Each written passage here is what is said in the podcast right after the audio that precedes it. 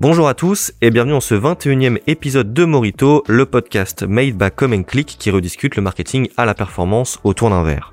Un deuxième épisode pour une deuxième saison qui sera placée sous le signe du guest. Et oui, cette année, Come Click ira un peu plus à la rencontre de ses partenaires et clients pour discuter du marketing à la performance autour d'un bon Virgin Morito. Et au menu d'aujourd'hui, on accueille donc Damien Pereira, CEO de Sycentive, l'agence digitale angevine, pour répondre à la question peut-on enrichir son SEO grâce à l'email marketing? Vous connaissez la recette. Bienvenue chez Comme Click. Un morito?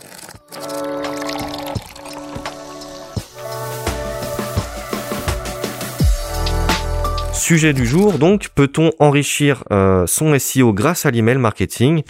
Euh, Bonjour Damien, comment tu vas? Bonjour Kenzo, bonjour à tous. Euh, ça va très bien, j'espère que toute l'équipe Comme Click va bien aussi. Eh ben écoute, ça va de notre côté aussi. C'est la rentrée, euh, un, peu le rush. Il y a beaucoup de projets qui, qui se lancent, hein, comme on a pu le voir sur les réseaux avec le lancement de Trouve ton lead, mais euh, c'est une bonne chose. Mieux vaut ça que l'inverse, j'ai envie de dire. Tout à fait. Euh, Est-ce que tu peux nous présenter, s'il te plaît, un petit peu ton, ton agence, donc Sycentive Oui, bien sûr. Euh, donc Sycentive, c'est une agence digitale que j'ai créée en 2018. Euh, ce qu'il faut savoir, c'est qu'on a deux modes de fonctionnement euh, euh, qu'on apprécie énormément, c'est à la fois un mode bâtisseur où l'idée c'est d'accompagner des entreprises qui veulent lancer un nouveau service ou un nouveau produit, euh, principalement dans le digital. Donc on va les accompagner sur euh, sur l'aspect stratégie web, stratégie e-commerce, le développement web, le développement d'applications mobiles. donc ça peut être pour voilà, des entreprises qui, qui sont déjà existantes ou même quelqu'un qui voudrait euh, se lancer dans l'entrepreneuriat et, et, qui aurait besoin de conseils de, de personnes qui ont euh, de l'expérience dans, dans, le web. Euh, et après, on a un deuxième mode d'accompagnement euh, qu'on appelle copilote. Euh, sur des thématiques précises, on va coacher des entreprises. Ça peut être par exemple le, SEO, le référencement naturel ou le e-commerce. Et là, l'idée, c'est vraiment d'amener les bonnes pratiques spécifiques à ce sujet-là euh, auprès de, de l'entreprise, de son équipe, euh, pour faire monter en compétence euh, l'équipe et après pouvoir les amener encore plus loin. Et du coup, est-ce que tu peux raconter un petit peu à nos auditeurs euh, comment est-ce qu'on s'est rencontrés, donc toi et moi, comme un clic et Sycentive, et pourquoi surtout ce sujet euh, du jour est venu sur la table? Euh, Oui, tout à fait. Euh, donc là, je vous ai parlé euh, justement de notre accompagnement copilote. Et ce qu'il faut savoir, c'est que voilà, comme Click était à la recherche d'un accompagnement sur sa stratégie euh, SEO. Euh, donc là, l'idée, ce qu'on a fait pendant six mois, c'était vraiment un accompagnement sur les bonnes pratiques, sur est-ce que techniquement toutes les bonnes pratiques SEO étaient mises en place sur le site. Donc pour ça, on a réalisé un audit qu'on a présenté à l'équipe euh, de Common Click et, et après l'objectif c'était aussi de les accompagner euh, sur la montée en compétences euh, sur le référencement naturel donc en, en, partageant toutes les bonnes pratiques avec un point régulier un point mensuel où, où l'idée c'était de remonter des informations sur les performances du travail réalisé sur le site internet, que ce soit la rédaction d'articles. Et au fur et à mesure, on gardait toujours en tête cet objectif de, de faire monter en compétence l'équipe euh, pour que celle-ci soit autonome sur un maximum de sujets et qu'une fois que l'équipe est autonome sur ces sujets-là, on puisse aller encore plus loin, euh, aller chercher des, des, pratiques euh, plus précises, plus spécifiques, euh, qui demandent un minimum de connaissances. Mais euh, voilà, avec cette formation continue sur les, les, bonnes pratiques, on est capable d'aller chercher ce, ce type d'objectif, ce type d'action par la suite. Et en six mois, un accompagnement qui a, je dirais, plutôt bien porté ses fruits du coup, parce que on a vu euh, nous au sein du service marketing et communication que bah, en termes de positionnement, euh, bah, c'est plus la même chose euh, que par rapport euh, à septembre. Et ça, c'est aussi grâce à votre accompagnement. Donc j'en profite pour faire encore un petit peu plus ta pub. Si vous voulez en savoir un petit peu plus et être accompagné par une bonne agence SEO sur sur Angers, bah, n'hésitez pas à taper Sycentive sur Google. Je te propose qu'on passe directement au sujet du jour. Euh, déjà, pour commencer, euh, pour introduire un petit peu cette thématique, euh, la grande question, c'est peut-on réellement alimenter sa stratégie SEO grâce à l'emailing? Alors ça, c'est une très bonne question. Après, justement, il faut savoir ce qu'on entend par alimenter sa stratégie SEO. Pour moi, le, point commun déjà entre l'emailing et la stratégie SEO, c'est que ça reste, ça reste du marketing.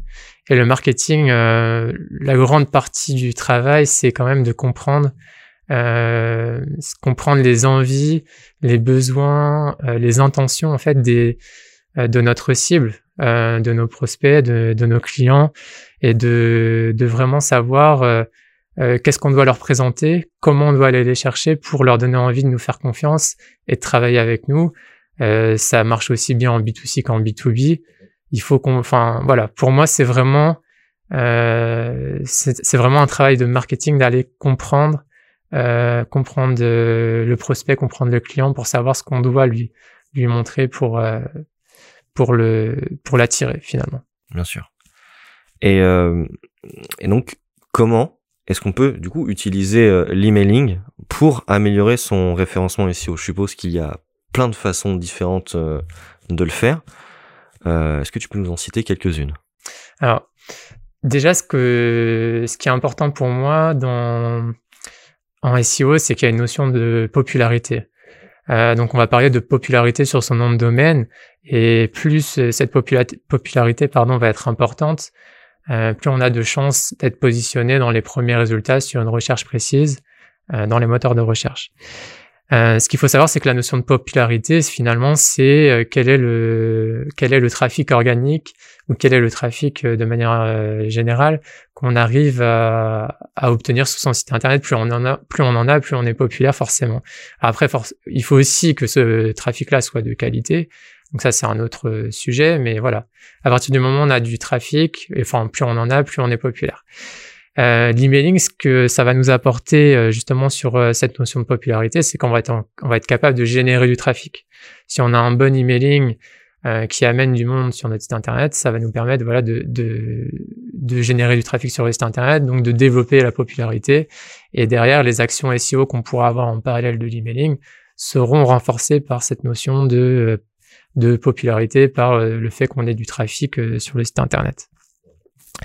Euh, après, ce qu'on peut faire justement pour euh, pour mesurer l'impact de l'emailing et mesurer l'impact du SEO, c'est de ne pas hésiter à regarder par exemple sur Google Analytics euh, dans euh, dans les audiences et dans l'acquisition qu'on peut qu'on peut avoir de trafic, euh, quelles sont les proportions des différentes sources, si c'est du trafic généré grâce à des, des emails, si c'est du trafic généré grâce aux recherches dans Google. Enfin, voilà, tout ça c'est quelque chose qu'il faut analyser pour comprendre est-ce qu'il y a un impact sur les deux ou non. Et ça, c'est très intéressant à faire euh, au fur et à mesure qu'on met en place des actions. Et justement, sur sa partie analyse de trafic, Google Analytics, vraiment assez technique, euh, si tu devais dégager euh, un ou deux KPI euh, essentiels à analyser, ce serait plutôt lesquels? Alors, ce qui va être très intéressant à regarder, aussi bien pour les mails que pour le SEO, ça va être le taux de rebond. Euh, ce qu'il faut savoir, c'est que c'est bien, c'est justement, j'en parlais tout à l'heure, c'est que c'est bien d'avoir du trafic, mais il faut que ce trafic soit de qualité. Et justement, le taux de rebond, c'est un bon indicateur sur ça. Le taux de rebond, qu'est-ce que c'est? C'est la proportion de personnes qui va atterrir sur, sur une page de votre site internet et qui va en repartir euh, directement, c'est-à-dire sans visiter d'autres pages de votre site internet. Donc, par exemple, si euh, on a un, un emailing, euh, on va faire atterrir des personnes sur notre site internet et que notre objectif c'est de les emmener dans un tunnel de conversion avec plusieurs pages et qu'on se rend compte que ces personnes-là repartent directement après être atterrissées sur la page d'atterrissage, euh, donc avec un taux de rebond euh, par exemple important, là on va se rendre compte qu'il y a un problème. C'est-à-dire que les personnes qu'on a amenées sur notre site internet euh, ne sont pas intéressées par euh, notre proposition. Alors soit euh, on a une on a une différence entre ce qu'on a présenté dans l'email et ce qu'on présente sur le site internet. on n'a pas le même discours ou on n'a pas le finalement on, parle pas de la même chose et dans ce cas-là les personnes euh, repartent. Euh, soit ça peut être un bug technique aussi, c'est quelque chose qu'il faut euh, monitorer et surveiller. Euh, mais voilà, en tout cas, c'est une métrique qui est très importante, le taux de rebond. Et après, ce qu'on peut regarder aussi, c'est la durée des sessions, savoir combien de temps les personnes passent sur le site internet. Euh, donc après, voilà, forcément, toutes ces, toutes ces KPI, euh, on peut aussi la différencier selon les pages, selon les sources d'acquisition, euh, selon euh, le moment dans la journée. Enfin voilà, on peut, on a énormément d'informations à exploiter, mais déjà en s'intéressant à ces KPI, on peut déjà, on peut déjà tirer de bonnes euh, conclusions. Et justement, là tu me parles donc de la partie génération de trafic au niveau de l'impact SEO. Est-ce qu'il y a d'autres pans du SEO qui peuvent être impactés directement par par l'emailing? Alors oui, justement, on en parlait à l'instant avec le taux de rebond et la durée des sessions. c'est qu'il y a une notion, donc je vous ai parlé de popularité en SEO, ce qui est important pour progresser en termes de positionnement. Euh, L'autre point qui est important, c'est l'engagement sur le site internet. L'engagement, euh, on va parler d'engagement quand la personne va durer de plus en plus de temps sur le site internet, donc des sessions plus longues. Euh, Est-ce que euh, la personne va par exemple s'inscrire ou réaliser des actions euh, sur notre site internet, que ce soit remplir un formulaire de contact, voilà, tout ce, tout ce type d'éléments qui peuvent montrer un intérêt et un engagement de, du visiteur sur le site internet. Donc idem comme la popularité, plus l'engagement sur le site internet est long est important, pardon, plus euh, on a de chances de progresser en SEO. Euh, ce qu'il faut savoir par rapport à ça, ce qui peut être, enfin, c'est un peu un, c'est un non-dit, un peu un élément euh, que personne oserait dire finalement. Mais ce qu'il faut savoir, c'est qu'aujourd'hui, avec toutes les stats que Google va récupérer via Google Analytics, donc voilà, je pense que euh, énormément de sites aujourd'hui utilisent euh, ce, cet outil-là de tracking sur son site internet. Euh, mine de rien, ça permet à Google de récolter un certain nombre d'informations sur ce que les utilisateurs euh, euh, réalisent comme action sur le site internet. Et à partir de ces éléments-là, il est capable de détecter si un site est intéressant ou non aux yeux des visiteurs. Et donc derrière, s'il est capable de détecter ça, il est aussi capable de remonter un site qui serait plus pertinent qu'un autre dans les résultats de recherche. Voilà. Donc euh, c'est vraiment une notion, euh, c'est un peu, euh, c'est un peu, euh, voilà, c'est pas vraiment dit, mais quand on y réfléchit, on voit pas pourquoi Google se priverait d'améliorer la pertinence de ses résultats de recherche via ces informations qu'il collecte en continu sur le comportement des utilisateurs. Et du coup, moi, je pense euh, un dernier euh, point euh, au niveau de l'impact euh, SEO, ça va être sur, au niveau de la répétition des points de contact et de la multiplication des, des, canaux. Je suppose que ça aussi, ça peut avoir un impact intéressant. Oui, ce qu'il faut, ce qu'il faut voir souvent en marketing et même en, publicité, on, va parler de répétition, de points de contact. Euh, parce qu'on sait très bien qu'aujourd'hui, pour qu'une marque euh, soit imprégnée euh, dans la mémoire des de, de, notre cible, il faut il faut que voilà on soit vu une, deux, trois, quatre fois. En fait, il y a un certain nombre de de répétitions nécessaires pour vraiment imprégner notre image dans la dans la mémoire des, de notre cible. Et ça peut être justement intéressant d'avoir des points de contact sur des canaux différents. C'est-à-dire, euh, euh, il se peut très bien que quelqu'un qu'on va cibler avec un emailing nous aura déjà repéré en faisant des recherches sur Google ou que cette personne-là aura vu une de nos publicités sur euh, Facebook ou Instagram.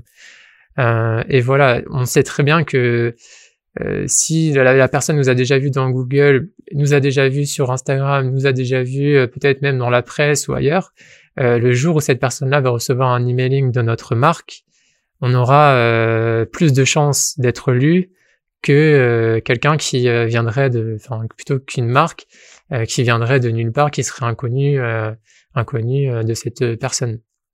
Donc voilà, ça c'est c'est vraiment un aspect. Ça, ça, il y a rien de, de nouveau par rapport au digital là-dessus. Hein, c'est quelque chose qui existe dans le marketing depuis très longtemps avant même, euh, avant même le et mine de rien, ce n'est pas forcément quelque chose qui est acquis par tout le monde, mais si on doit retenir une morale de cette petite séquence, c'est vraiment ne mettez pas tous vos œufs dans le même panier. C'est quand même super important. Comme tu le dis, hein, multiplier les points de contact, euh, ça permet d'avoir euh, un éventail de possibilités euh, bah, beaucoup plus large, de toucher plus de gens, de toucher aussi plus de fois, et donc du coup, indirectement, bah, d'améliorer son référencement SEO parce que bah, il y a plus de points d'entrée possibles. Euh, donc là, on vient un petit peu de, de faire le point sur euh, l'impact euh, de l'email marketing sur le SEO.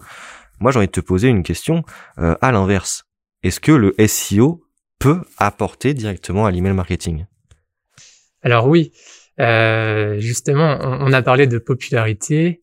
Ce qui est intéressant, c'est que quand on va avoir un bon positionnement SEO, on va avoir un nom de domaine qui est populaire. Mhm. Et ce qu'il faut savoir, c'est qu'en emailing, il y a une notion euh, qui est très importante. Et ça, c'est pas, euh, je pense pas que je l'apprends à Common Click, euh, puisqu'ils sont spécialisés euh, sur ce sujet-là. C'est la délivrabilité. Ouais, on a même fait un sujet de podcast l'année dernière durant la première saison et plusieurs sujets d'articles. C'est ça, c'est vraiment un sujet, je pense, aujourd'hui essentiel en emailing.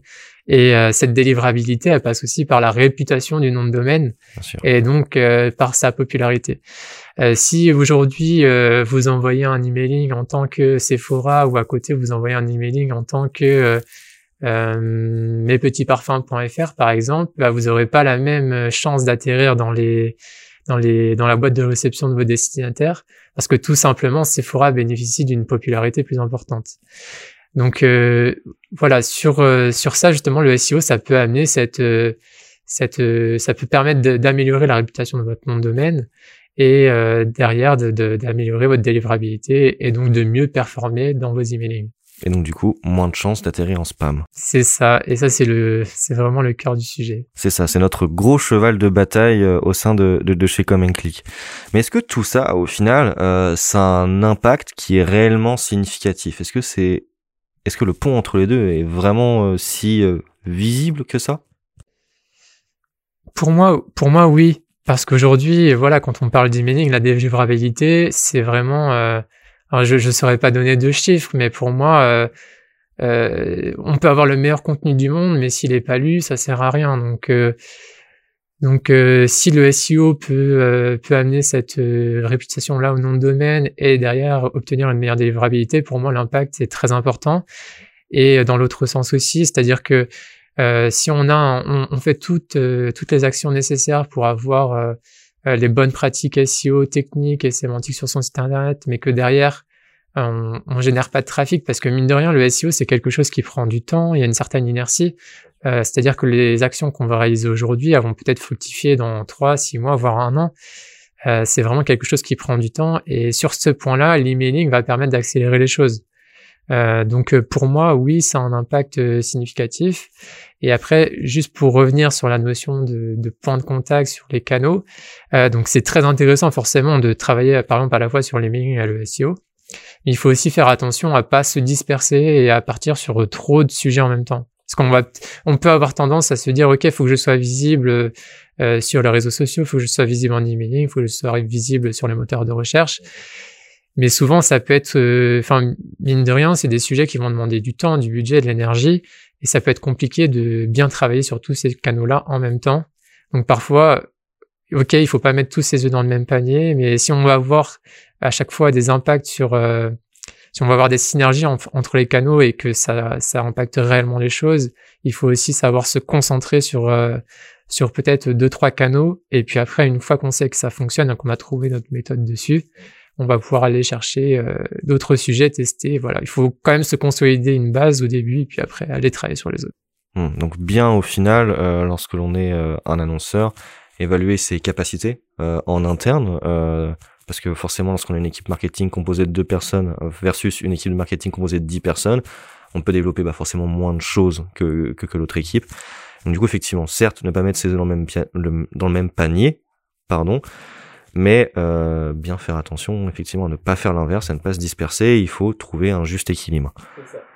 Euh, je te propose là, pour euh, enchaîner sur ce podcast, qu'on rentre concrètement dans le vif euh, du sujet. Là, on a un peu survolé la thématique en disant globalement quels étaient les impacts d'un levier sur l'autre. moi, j'ai envie de te demander maintenant, est-ce que la stratégie de contenu, donc là, on est vraiment dans de l'opérationnel, euh, est-ce qu'elle est importante pour alimenter euh, cette dynamique? Alors ça, c'est une très bonne question. Euh, en termes de stratégie de contenu, ce qui, ce qui va être important pour moi entre euh, si on veut vraiment que le SEO apporte à l'emailing et inversement, euh, c'est d'avoir, souvent ça peut être oublié, c'est d'avoir une ligne éditoriale et une charte graphique commune à ces deux canaux-là. Ok, et là, du coup, euh, Damien, ce que je te propose, c'est qu'on rentre un petit peu dans la partie opérationnelle. Là, on a survolé, entre guillemets, on a vu les grands principes théoriques euh, du lien qui peut, que peuvent avoir euh, la stratégie SEO et la stratégie euh, d'email marketing. Moi, j'ai envie de te demander maintenant, au niveau de la stratégie de contenu, est-ce qu'elle est vraiment importante ou non pour alimenter cette dynamique entre le SEO et l'email marketing? Alors oui, c'est même très important parce que euh, finalement, quand on va faire un emailing ou quand on va faire euh, euh, du contenu, par exemple, optimisé pour son SEO, il y a plusieurs points qu'il qui va falloir vraiment surveiller, notamment tout ce qui va être ligne éditoriale et charte graphique. Euh, souvent, quand on va euh, vouloir travailler sur plusieurs canaux, on peut faire appel à des prestataires extérieurs. Par exemple, on va travailler avec une agence comme CommonClick spécialisée dans l'emailing pour toute, toute, la partie emailing d'acquisition. Et peut-être d'un autre côté, on va travailler avec une autre agence pour son référencement naturel et donc la création de contenu sur son site internet. ce qu'il faut voir, c'est que si on a une ligne éditoriale qui est différente entre ces deux canaux, on peut euh, se retrouver avec euh, des différences euh, de tonalité, de, de vocabulaire, de choses comme ça, et derrière quelqu'un qui euh, qui recevra un emailing, lorsqu'il va atterrir sur votre site internet, il peut se retrouver perdu parce qu'il y a cette incohérence entre les deux.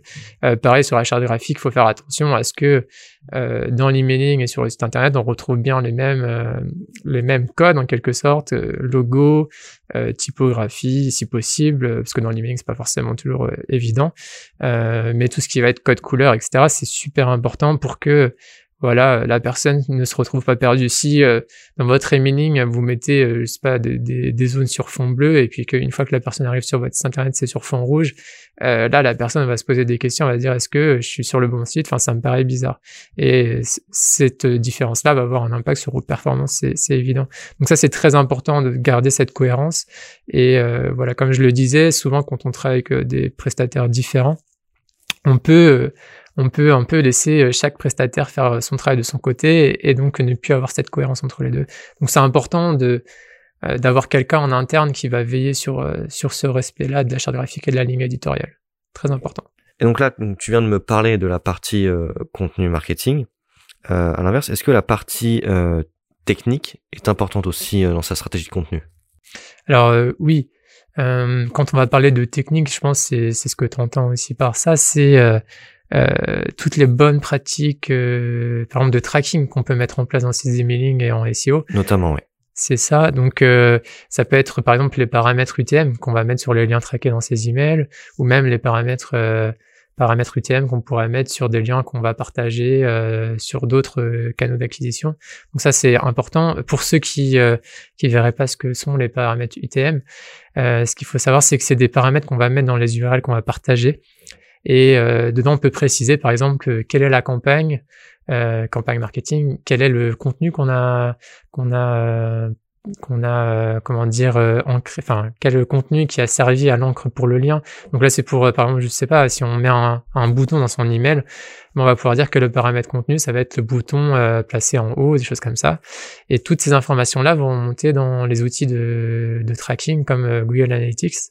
Et derrière, on va pouvoir euh, identifier quel est le trafic qui est venu de telle campagne, sur quel bouton la personne avait cliqué, etc. Donc ça permet de de vraiment euh, monitorer et euh, de, de, comprendre ce qui s'est passé et d'avoir des stats là-dessus. Donc ça c'est important si on veut derrière exploiter au maximum les résultats de, de ses emails et, de son contenu SEO. Ok. Donc là on va faire le point global sur la partie stratégie de contenu pour l'email marketing. Euh, je pense qu'il est quand même important de faire euh, une différence. Alors on le rappelle énormément à chacun de nos podcasts, mais là je pense que c'est d'autant plus intéressant euh, de faire différence entre l'emailing de fidélisation et l'emailing d'acquisition. Donc très rapidement pour les auditeurs qui nous écoutent, euh, l'emailing de fidélisation, qu'est-ce que c'est? Et eh ben très concrètement, c'est envoyer euh, des campagnes emailing à des personnes qui nous connaissent déjà et qui sont déjà dans notre base de données. Donc ça peut être des personnes qui ont déjà acheté de nos qui ont déjà acheté nos produits pardon ou qui sont inscrits à notre newsletter. À l'inverse, l'emailing d'acquisition, c'est envoyer des campagnes d'email euh, à des personnes qui ne nous connaissent pas, donc via des bases de données euh, externes ou alors qui nous appartiennent. C'est pour ça qu'on parle vraiment ici d'acquisition.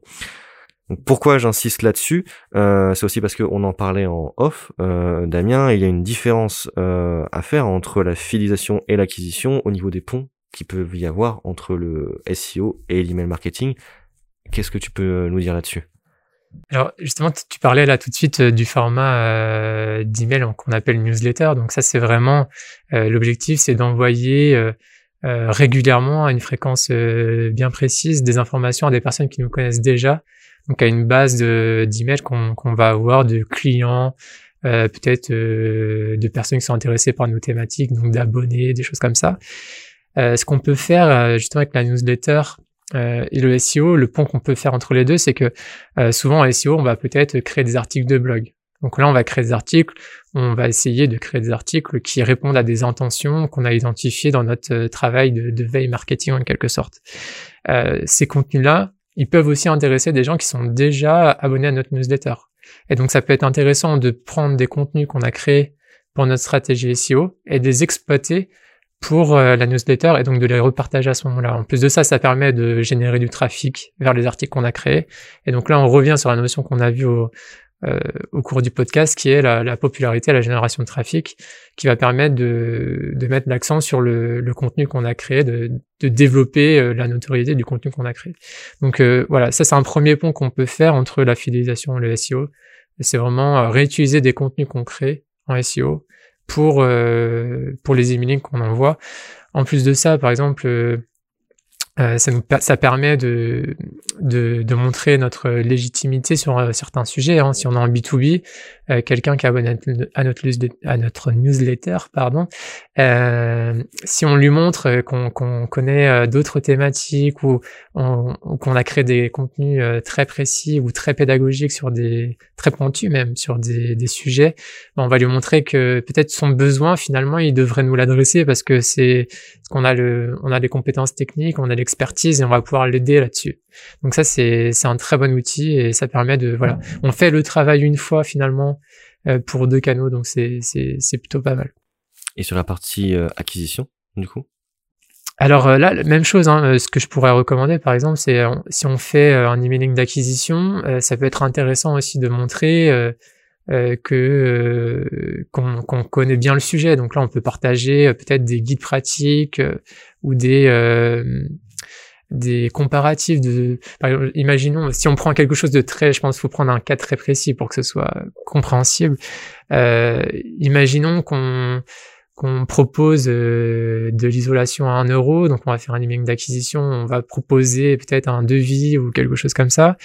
Euh, si dans cet email-là, on, on, montre qu'on parle de, de, de l'isolation, quelle est la meilleure isolation à, à mettre en place en 2021 par exemple, euh, ça, imaginons que c'est un contenu qu'on a créé sur son site internet. Bah, si on, le lit euh, ou on met un extrait de ce contenu-là dans l'emailing d'acquisition, on va montrer qu'on connaît bien le sujet. Donc là, au moins là-dessus, on part pas de zéro. On, a une certaine légitimité. C'est pas un email qui vient de nulle part.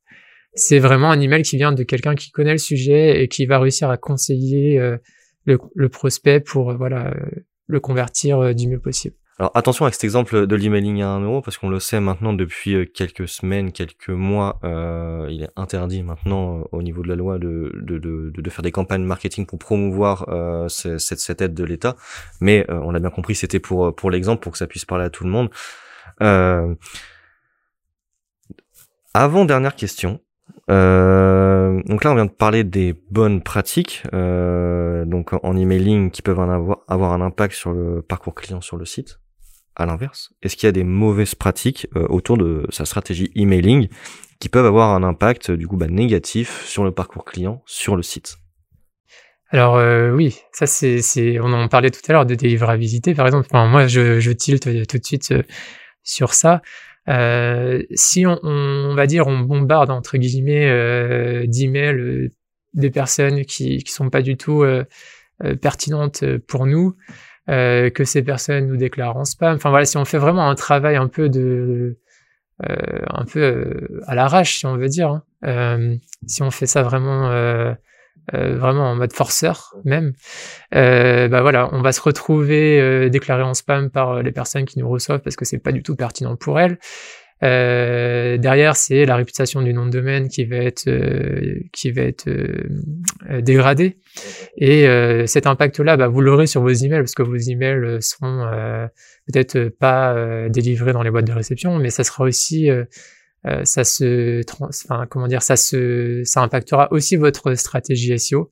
Parce que si votre nom de domaine, par exemple, imaginons que tout le monde vous déclare en spam dans, dans sa boîte Gmail, bah Google va savoir que vous êtes votre nom de domaine euh, n'est pas très euh, n'est pas très pertinent et derrière en SEO euh, c'est possible que vos, vos, positions soient dégradées et que vous ayez plus de mal à vous positionner dans les premières positions parce que vous avez fait ce genre de d'action.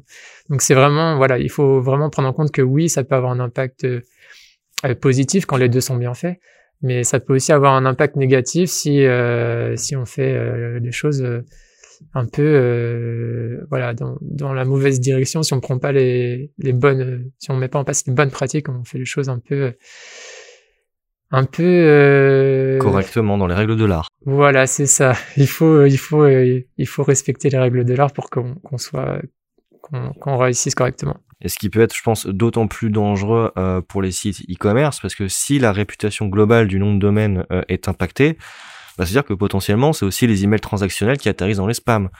Et là, en termes bah, d'abandon de panier, les chiffres risquent de grimper. C'est ça, c'est ça. Et puis même en termes de service client, on peut se retrouver. Euh, imaginons que euh, tous vos clients euh, ne reçoivent plus l'email de confirmation de commande ou que même 40% ne reçoivent plus l'email de confirmation de commande.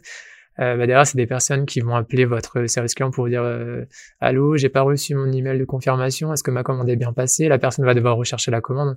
vous imaginez si 40% de vos clients vous rappellent sur le numéro du service client, vous envoie un email pour savoir où on est la commande euh, bah là, ça, ça risque d'être un peu compliqué à gérer. Donc, euh, donc oui, il faut faire attention à, à tous ces points-là. Euh.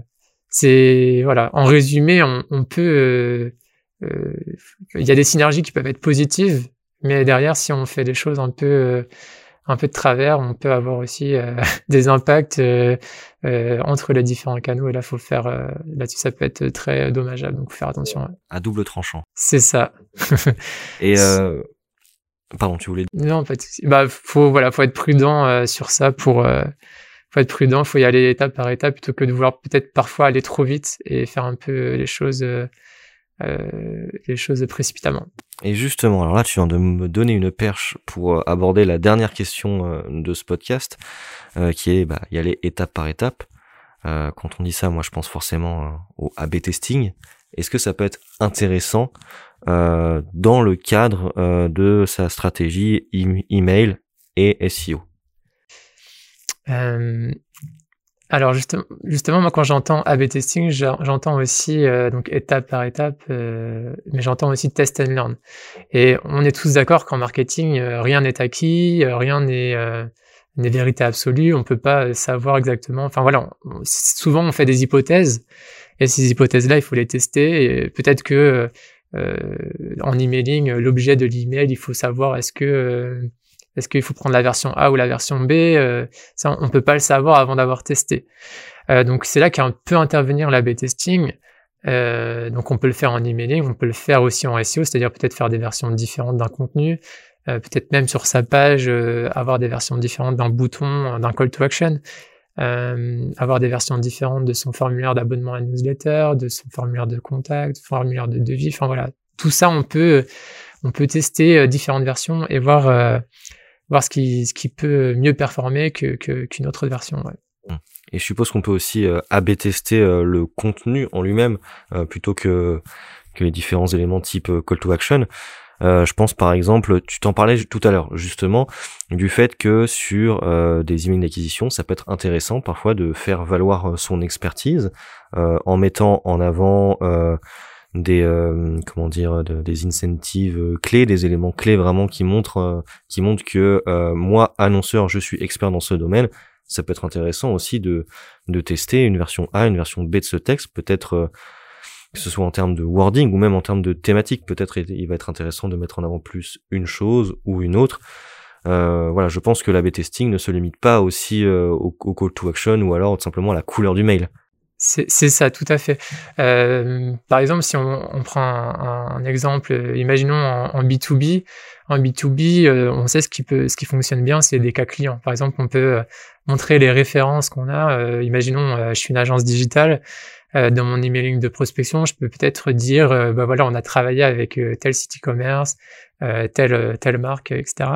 Et puis on peut avoir un autre axe où là on va dire, bah voilà, on est expert sur le sujet, on est expert sur l'e-commerce, expert sur le SEO.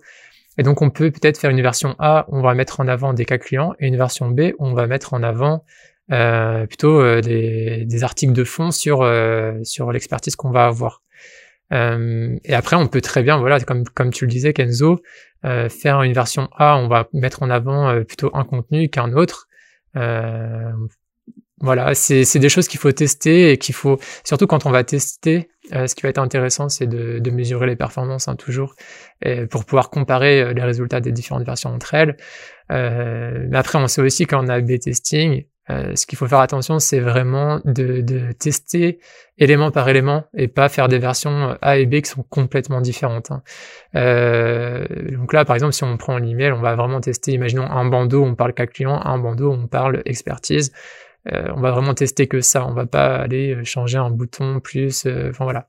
On va vraiment. Euh, faut être très ciblé si on veut pouvoir faire des différents, enfin des comparaisons aussi. Ce qui est au final juste une question de logique, parce que si on modifie deux éléments, il est impossible de savoir lequel a un impact. C'est ça, exactement.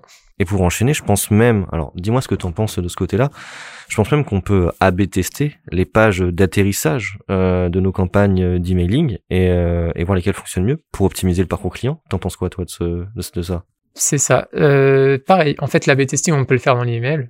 Aujourd'hui je sais que les outils d'emailing, et ça tu pourras me le, confirmer, permettent de faire de l'AB testing, mais on a aussi des outils directement sur le site internet qui nous permettent de faire des A/B testing de euh, voilà de, de couleurs, euh, de, de texte, de enfin voilà de wording, de call to action. Et ça, oui, c'est intéressant de le faire à la fois dans l'emailing et le faire à la fois aussi sur la page d'atterrissage. Et, et, même chose, c'est que si on veut faire ça, par contre, il faudra bien faire attention à avoir des stats précis sur sur vraiment l'email et d'un autre côté la page d'atterrissage. Euh, il faut pas prendre l'ensemble comme un comme un faut, voilà faut pas prendre l'ensemble emailing plus page mais bien différencier les stats entre les deux pour pouvoir faire des comparaisons. Eh ben écoute, je pense euh, qu'on a fait le tour du sujet. On a bien parlé. Hein. C'est un beau podcast. Bah, merci à toi encore une fois euh, d'avoir participé euh, à cet épisode. Est-ce que tu as un petit mot peut-être pour la fin? Moi, je voulais dire merci à Kenzo et à Common Click pour votre accueil. C'était un plaisir de voilà, de, de, revenir ici après notre collaboration sur votre, euh, votre stratégie SEO et de voir euh, Common Click grandir aussi avec euh, voilà toujours plus de, de belles marques qui vous font confiance. Donc euh, ça c'était un plaisir de revenir et, et j'espère que les auditeurs de ce podcast là apprendront plein de choses avec cet épisode et j'en doute pas que les prochains épisodes leur permettront aussi d'apprendre énormément. et eh ben écoute, on attend tes retours aussi pour pour nos prochains épisodes. Merci en tout cas pour pour tout ce que tu ce que tu viens de nous dire, ça ça nous fait énormément plaisir. Et euh, et ben écoutez, chers auditeurs, euh, moi je vous dis donc rendez-vous pour le prochain épisode, euh, qui sera l'épisode 3, qui sortira le mois prochain. Euh, D'ici là, n'hésitez pas à vous abonner sur nos différents réseaux, donc euh, Facebook, LinkedIn, YouTube, MySpace. C'est faux pour MySpace mais à tous les autres réseaux. Et euh, je vous dis bah, bonne rentrée et d'ici là, à très vite.